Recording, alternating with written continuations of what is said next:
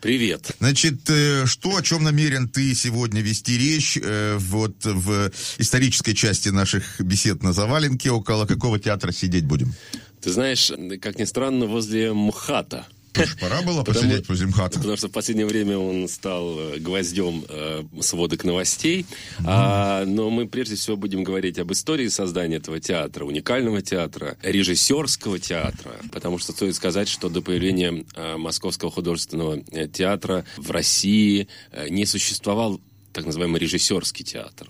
В основном э, была система премьеров, трупа сама э, режиссировала или под руководством этого премьера звезды. Был какой-то антрепренер, который, так сказать, намечал, может быть, гастроли? Было и такое. Один из самых известных антрепренеров России того времени, конца 19 века, это Корж.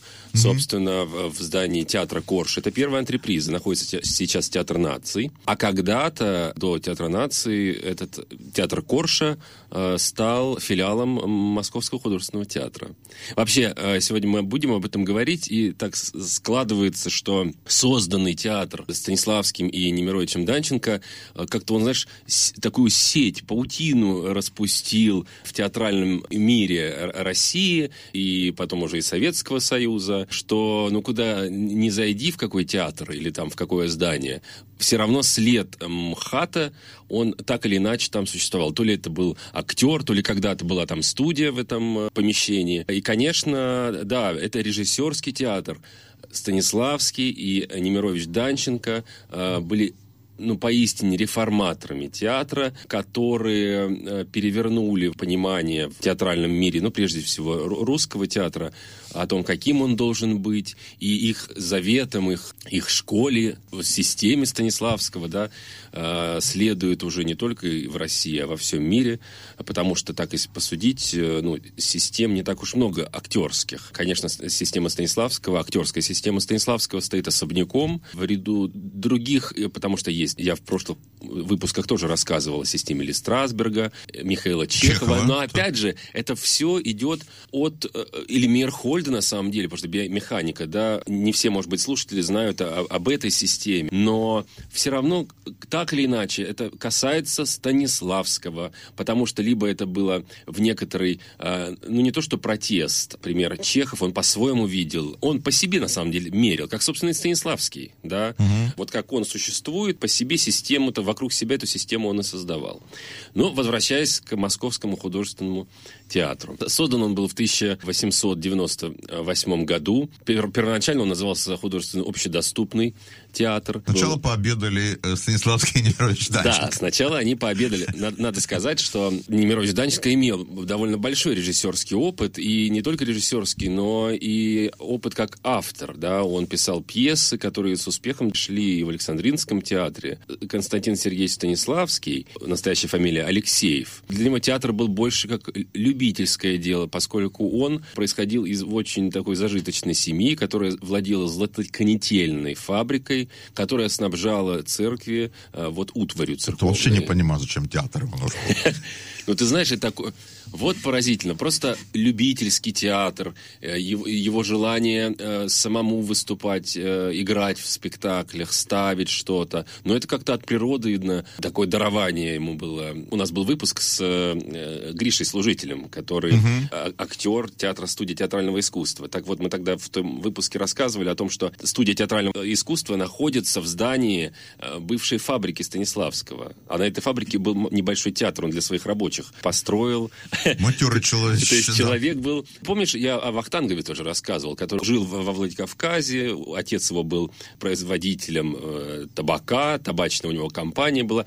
И Вахтангов, отец-то думал, что он начнет тоже табаком промышлять. А Вахтангов... Неизвестно чем Начал среди рабочих создавать театр. Тоже театр вот такие люди, которые заражены этой идеей, заражены целью, да, как-то развивать театр, они любят театр. Ну, вот на них, конечно, держится театр, уж простите за, за столь частое повторение этого слова. Ну... Просто, понимаешь, мы снова возвращаемся к тому, а эта мысль снова так сказать, в свою очередь, имеет сейчас вес и силу, что дилетанты, настоящие подвижники и дилетанты двигают и литературу, и все остальные вещи. И какой-нибудь Ларош Фуко, которому не платили за эту книжку афоризмов, а который mm-hmm. сочинял mm-hmm. их, живя на антресолях э, Версаля, mm-hmm. вот, он и есть человек, приближенный к литературе, потому что она ему ничего не приносила. Вот-вот, и а эти люди идут непроторенной дорожкой, понимаешь, в, в этом э, особенность, потому что эта тропка никем не, не пройдена, и они идут, открывают для себя что-то, как, например, режиссер фильма «Гражданин Кейн». Mm-hmm. Он же тоже был первооткрывателем многих приемов в этом фильме, поэтому он считается лучшим фильмом всех времен и народов. Он один из первых поставил камеру на пол и снимал с земли, что казалось невероятно. По поводу, конечно, обеда э, в славянском базаре. Ты знаешь, ну, надо понимать, что это не просто такой ресторанчик э, «Славянский базар», это огромный э, на то время э, гостинично-развлекательный комплекс, можно было так назвать. Э, он на Никольской улице располагался. Потом, спустя уже почти век, в этом здании располагался и располагается камерный музыкальный театр имени Бориса Покровского. То есть тоже, знаешь, в этом, в этом ресторане. Там была такая история, что там были отдельные кабинеты, угу. и ты, это не просто так вот среди большого зала. Это, это, это такой метрополь, знаешь, метрополь боль. Это шикарно. Во-первых, я представляю себе какое лицо должно было быть у папы Станиславского. вот. А во-вторых, я, я забыл просто. Мне надо было, а, хотел посмотреть меню этого вечера, вообще, этого, этих посиделок. Да, интересно, оно существует? Я думаю, что да. Я думаю, что да. Я, я, я хотел посмотреть, я забыл просто, замотался. Как бы, на самом деле, интересно посмотреть, чем они травились во время, так сказать, э, вот этого эпохального поси... посиделища такого. Ну да, но, но это, это место известно еще и в литературе, потому что, э, как я знаю, то, что и Антон Чехов неоднократно гостил ходивший в этих номерах, он на, на самом деле назначил тайную встречу героев рассказа «Дама с собачкой» в вестибюле гостиницы этой. Наверное, да. Гелеровский что-нибудь. И э... Гелер... Ну, Гелеровский, понятно, он не мог... Святой, да. Ты знаешь, он воссоздает, я даже, раз ты упомянул, я цитату, я подготовил цитату из «Москвы и москвичи» Гелеровского. «Фешенебельный славянский базар с дорогими номерами, где останавливались петербургские министры, сибирские золотопромышленники и степные помещики, владельцы сотен тысяч десятин земли и аферисты и петербургские шулера, устраивавшие картежные игры в 20-рублевых номерах. Ход из номеров был прямо в ресторан, через коридор отдельных кабинетов. Сватайся и женись. Сидели однажды в Славянском базаре за завтраком два крупных афериста. Один другому и говорит, видишь, у меня в тарелке какие-то решетки. Что это значит? Это значит, что не менешь ты строго, предзнаменование. А в тарелке ясно отразились переплеты окон стеклянного потолка. Знамение. Знамение, знамение. Когда читаешь историю э, вообще э, России, историю советской России, когда в одном здании поочередно сначала был фешенебельный ресторан, потом штаб Красной Армии, потом Народный комиссариат юстиции, потом э, а в, в итоге театр Бориса Покровского, понимаешь? Очень сложная история у страны, сразу понимаешь, да. Какие напластования.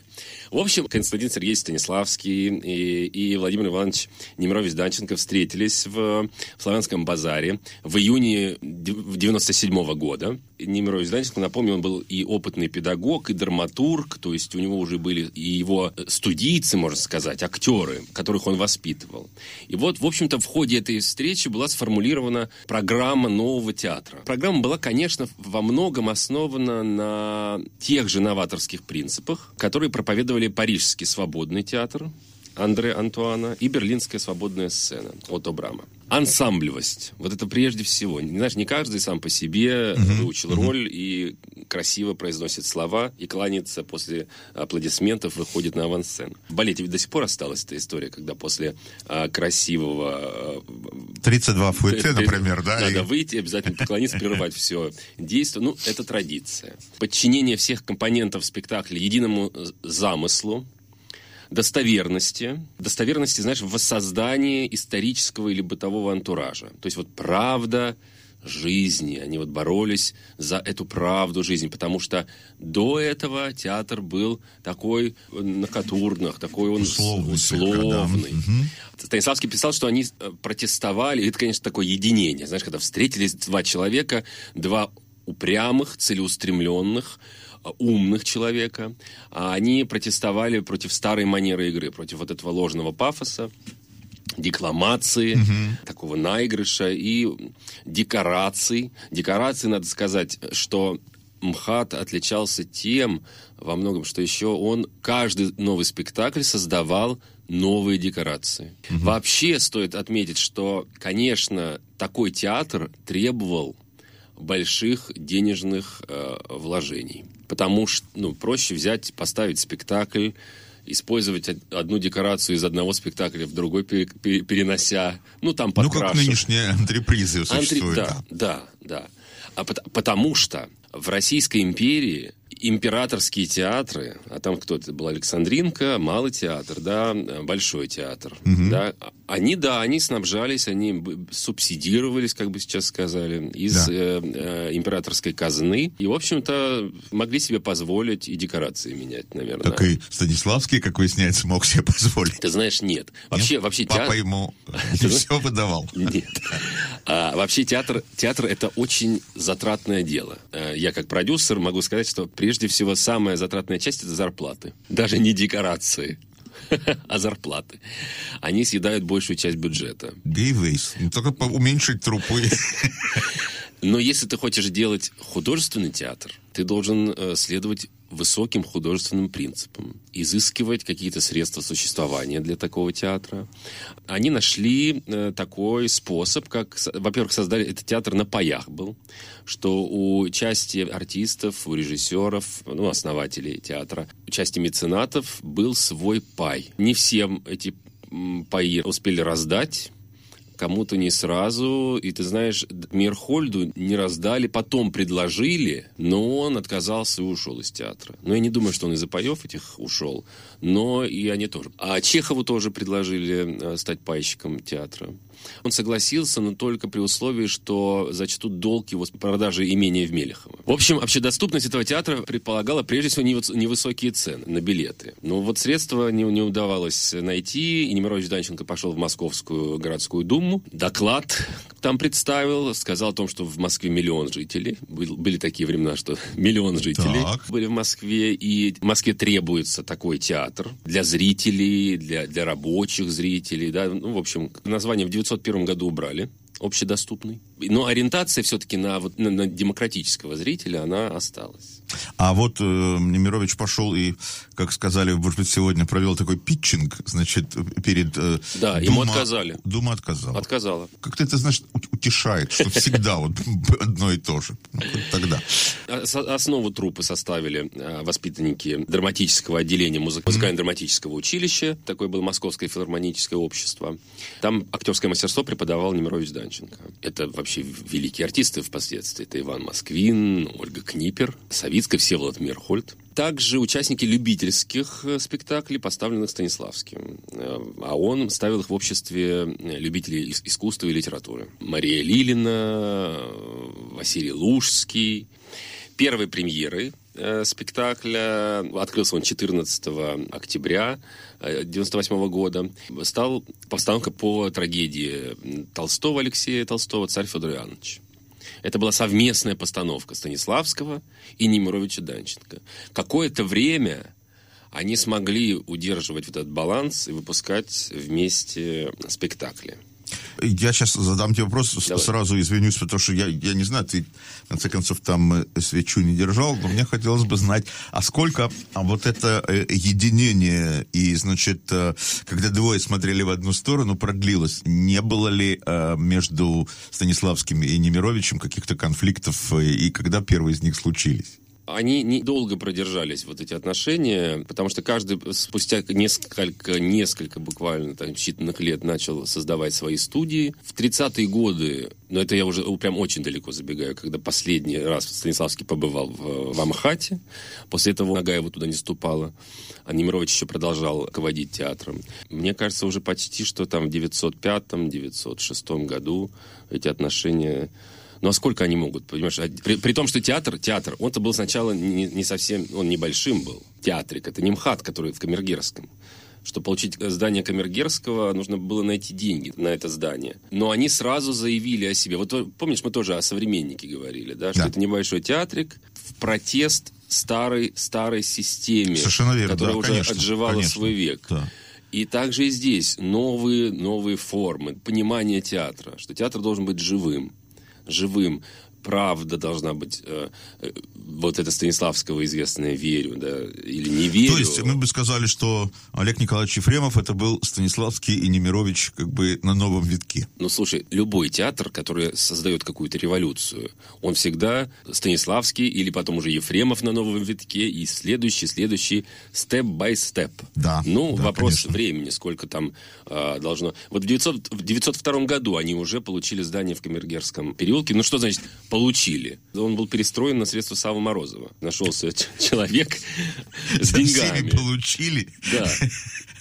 Да, Вспомним тоже СТИ, который сегодня говорил, э, упоминая Гриш служителя, да, и там нашелся человек. Вот-вот, вот, конечно. Лю- э, Человек, которому э, по- помимо бизнеса дорого еще и искусство. И он хочет как-то оставить свой след вот в этом. До Камергерского переулка театр занимал, давал спектакли с вот 98 года, с 1898 по 1902 год. Они давали спектакль 4 года в театре Эрмитаж в каретном ряду. Там был зал на 815 мест, а уже в Камергерском, когда перестроили это э, здание, э, там уже было на 1200 мест. Зал, и Шехтель бесплатно согласился участвовать в создании этого театра, архитектурном создании, создал этот э, занавес, ну, все, все вот эти атрибуты, которые стали символом, Э, занавес с чайкой, это все Шехтель подарил театру, он не взял ни копейки. Ну, смотри, как бы Шехтель творец. А вот меня просто интригуют вот эти люди, которые, э, как Сава Морозов, например, да, вот, э, так сказать, просто сердце просит отдать э, кровно заработанные деньги. И эти люди меня интригуют даже больше творцов, потому что, ну, творцов это жизнь такая, как бы. Ну да. хочу- А вот тут приходит человек, занятый другим делом, и жертвует совершенно как бы вот, ну, я не знаю, э, респект большой. Что-то я в нынешних э, бизнесменах не вижу этой жилки э, творческой. Ну, возвращаясь, в общем-то, к МХАТу, то, что, да, мы говорили с тобой, да, в 1906 году э, Станиславский и Немирович э, не ставили вместе э, спектакли, ну, продолжали э, свои отношения в театре э, поддерживать, но уже вот, вот что-то, а, вот смотри, это только 8 лет прошло. Ну, слушай, 8 лет это и примерно 10 лет жизни организма, наверное, или даже меньше, да? Ну да, ну да, мы, да. Мы да, же ну, говорили в какой-то да, из программ, что 8-10 так лет, живет э, конечно. любое творческое тело, Тем сказал. более, когда две таких э, серьезных фигуры у руля находятся. Э, Немирович ведь не был просто директором театра, да, который занимался финансами и производством спектаклей. А он занимался еще и творчеством. У него хватало сил еще и на творчество. Драматург, режиссер. Да, да, то есть что касается постановок, я сказал, что открылся театр с спектаклем «Царь Федор Иоанныч». Какие еще были Чехов, Антон Павлович, безусловно. Они ставили современную дра- драматургию, в том числе и для них э, Чехов был открытием. Немирович была какая-то, ну не премия, в общем, как, какая-то награда вручалась лучшим там пьесам. А, а ты знаешь ведь, да, что первая постановка «Чайки» была не в Амхате, она была в Александринском театре. Это была провальная. Провальная, да. провальная. Но Немировича ему присудили эту премию, но он отказался, сказал, что все-таки Чехов более заслуживает этой премии как э, драматург. Антон Павлович Чехов, на самом-то деле, это последние годы его жизни. Он написал эти пьесы, обратился именно к драматургии. Что дальше происходило? Мы знаем МХАТ Чехова, прежде всего, да, ну так на слуху. Но изначально он был МХАТом Горького. Да, то есть сначала он был Московским художественным театром, общедоступным, потом просто Московским художественным без общедоступного. Потом ему э, в советское время уже присудили академическое звание. Моск- А потом еще и прилепили имени Горького. И вот тут не надо вздрагивать, потому что это не тот имени Горького, который есть сейчас. Вот это просто, чтобы понимали наши слушатели. И что любопытно, среди первых постановок, вот как раз в период первого, первых восьми лет, были пьесы Горького «Мещане» и «На дне». И Горький во многом обратился к драматургии благодаря просьбе Московского художественного театра. Но потом он написал «Дачники», в 1904 году. Они в театре поставлены не были, потому что казались нарочито какими-то, что ли, поверхностными, какими-то политизированными.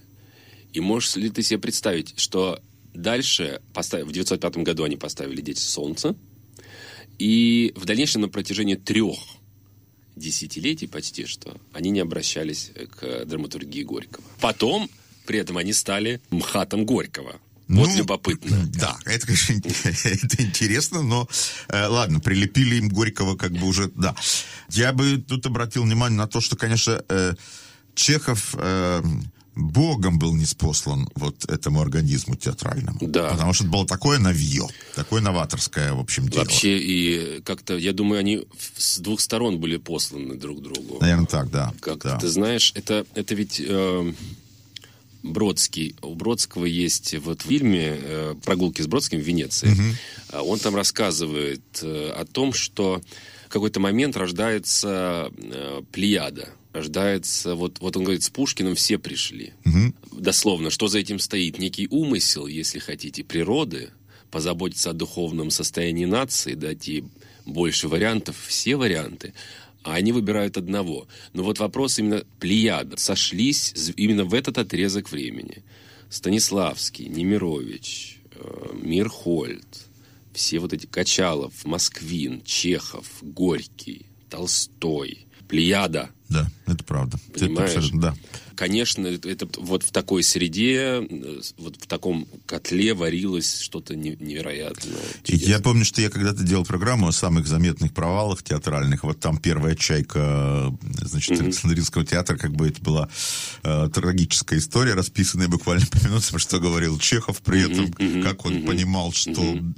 Вот. И, и- и- и я понимаю, что э, на контрасте, конечно, в Амхате оно должно было сработать. Потому Да. что э, они, они поняли, как бы... э, Хотя Чехов был, я не знаю, ну, смыслов Чехова не вычерпать и по сей день, поэтому, я думаю, так часто к нему обращаются, слишком часто обращаются к нему театры, но они, конечно, э, двинулись в одном направлении, как минимум тогда, с Чеховым. Согласен с тобой. И кризис, да, возвращаясь, вот начался кризис в 1906 году, и Станиславский писал, что уже сложились две величины, законченные режиссерские величины.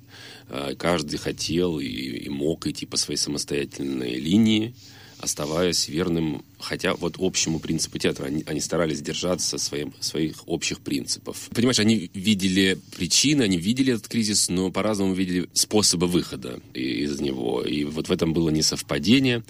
Началась гражданская война, положение театра было э, вот этим усугубилось расколом труппы. Выех- Выехавшая труппа в девятнадцатом году на гастроли в провинции, значительная часть, в общем-то, труппы с- во, во главе с Качаловым. Они из-за этих военных действий оказались отрезанными от Москвы. Э, Гастролировали тогда на юге России, в Крыму. Э, И в конце концов они отправились за рубеж э, эта часть труппы э, в, в королевстве сербов, хорватов, э, словенцев. И только в 22 году труппе удалось соединиться. Вот в 20 году на, на пике этого кризиса активизировалась студийная деятельность художественного театра. В 13 году был еще создан Вахтанговым была создана студия, Студия, которая терпела и провалы, и э, расколы. Постепенно она как-то сформировалась. И этот коллектив получил, в общем-то, признание у публики, в том числе у руководства МХТ. Ты можешь себе представить, все-таки это два повторюсь, да, две величины, Немирович, Станиславский, со своим видением, со своими взглядами, со своими амбициями. И тут какие-то молодые режиссеры хотят проявлять себя. Надо тебе отдать должное, безусловно, что они долго, не то что терпели это, а позволяли, да, позволяли. Ну, может быть, да, как-то мирились. В общем, в 20 году э, вот эта студия Вахтангова превратилась в третью студию, а в 21-м э, группа э, МХАТа организовала четвертую студию. В 22 году в главе первой студии стал Михаил Чехов, который, кстати, в 28 году он не принял революцию, уехал и решил не возвращаться, точнее, с гастролей, в которые проходили тогда в Германии, и жил в США. Много снимался в кино, у Хичкока, и даже был номинирован на, на Оскар за роль в этом фильме. И распространял свой метод. Да, и ты ведь знаешь, что его метод многие и современные артисты, актеры, киноактеры используют, учатся по системе э, Чехова. Ну, это потрясающий был, в общем-то, актер, и можно почитать книги о его методе. Он не просто однофамилец Чехова, он его родственник. Он его племянник, Антона Павловича Это Чехова. хорошая вообще как бы группа родственная. А ты знаешь, я сейчас, мы говорили о Михаиле Чехове, о том, что он в, в Америке жил и работал, а ведь Немирович Данченко тоже, он э, полтора, кажется, года по контракту работал там, э, преподавал. И считал, что это одни из самых худших э, годов и, в его жизни. И даже он обсуждал, в общем-то, с продюсерами американскими, голливудскими идею съемки фильма «Пугачевщина», да, э, но не сошлись они в том, что финал им не понравился. Финал им не понравился. Э, э, э, они сказали, а может быть он... Было такое предложение, вот представь себе, от, от голливудских продюсеров. А может быть Пугачев познакомится с, с, с Екатериной, вот. влюбится, и все будет хорошо у них? Мне кажется, что это, знаешь, два мира, два Шапира. Вот как бы, это просто потрясающе, на самом деле. Я хочу перечислить все студии, чтобы вы понимали то, что я сказал в самом начале, о том, что вот такая паутина возникла. От Станиславской Немировича Данченко возникали студии, ученики даже Мерхольд, когда он ушел из театра, Станиславский вместе с ним а, организовал одну из студий. Э, первая студия на Поварской в 1905 году художественным руководителем был Мерхольд. Она была создана по предложению Станиславского. Первая студия МХАТ. Да, это просто студия на Поварской была первая. А потом первая по, по номеру. Э, в 12 году ее художественным руководителем был Станиславский и Сулержицкий. С 24 года это был МХАТ второй, они так называли себя. Вторая студия в 16 году Вахтанг Мечеделов. Она прекратила свое существование в 24 году. А вот актеры, которые там участвовали, среди них была Алла Тарасова, Хмелев, Яншин, они перешли уже в труппу МХАТа. Третья студия руководилась тем же э, Мчеделовым Вахтангом. Она получила это название в 2020 году, и создана, а создана хотя в 2013 а, но известна как студия Вахтангова. Из этой студии образовался театр имени Вахтангова. Пятое, это Владимир э, Немирович Данченко и руководил этой студией. Вот как раз музыкальный театр, Московский музыкальный театр э, был в составе. А, четвертая студия, там, в 21 году она преобразовалась в реалистический театр. А, пятая студия в 90-м году была создана Романом Козыком. Она всего один год э, просуществовала, выпустив спектакль «Маскарад».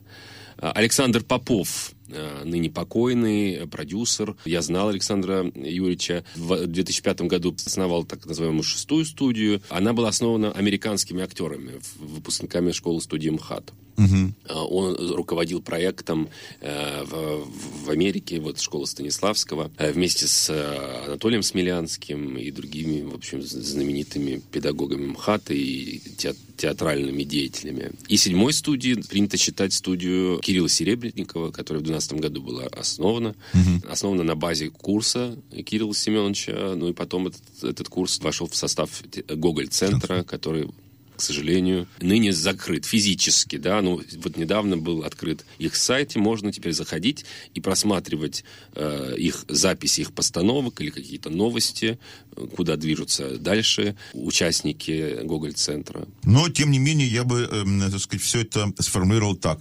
Ничего себе, два мужика сели и пообедали.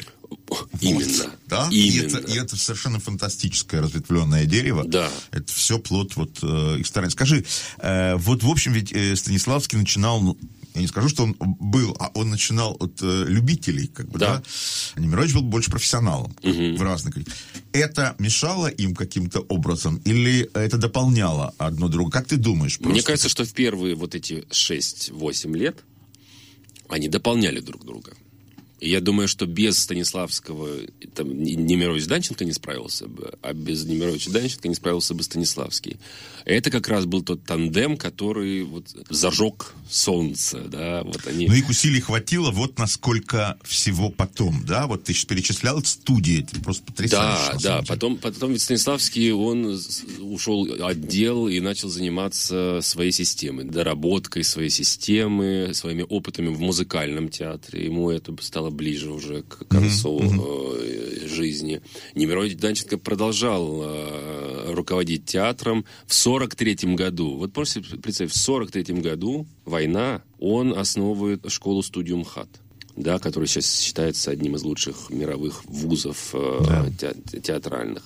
Потом э, в 30-е годы, после Немировича, ну, ты сам понимаешь, какое время, 30-е годы в Советском Союзе.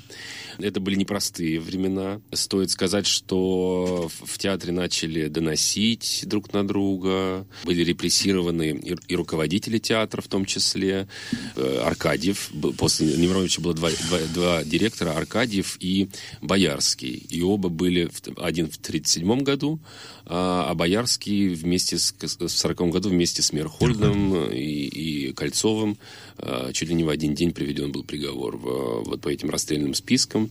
Театр переживал, вот когда и в театр проникла вот эта вся зараза, а, когда люди теряют чувство ну, какого-то собственного достоинства и начинают э, доносить. Слушай, не было места, мне кажется, в стране, куда бы это не проникло. Да? Это же просто э, ключевая фраза Довлатова «5 миллионов доносов» что Сталин с Берией написали. Ты знаешь, а я, я вчера просто, когда готовился к выпуску, я начал, и, знаешь, от, отцепляешься за одно, за второе, вот Ежовщина, все эти расстрельные списки, это уму непостижимые. Просто это какой-то за гранью, это какая-то фантастическая книга, да, которая, кажется, и не может такого быть, а оно, вот эти подписанные э, документы, подписанные лично Сталиным, расстрелять, расстрелять. А потом, э, это же на Донском кладбище, в этой могиле невостребованных прахов э, Э, находится. Вот, ну, к сожалению, да, вот мы отошли от театра к такой э, грустной, трагической ноте, но а, вот, вот это и есть история, вот это, это факты. Слушай, у нас вот какие дела. Значит, мы, время наше вот подстерегло.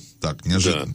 Я бы сказал там сначала, что жаль, но и не очень, чтобы так уж очень э, жаль, потому что мы же продолжим. Э, в том ключе, в каком э, тебе покажется уместным. То ли, может быть, углубимся в отношения Станиславского с Чеховым, э, то ли пойдем по более поздней истории МХАТа, например. Угу. Тут тоже есть что сказать. И, наверное, да. тебе, как э, э очевидцу, да. в какой-то степени, так сказать, вот, участнику как бы, событий театральных. Потому, значит, это, э, это Михаил Уманец, которому огромное спасибо. До следующей встречи. Пока. Пока.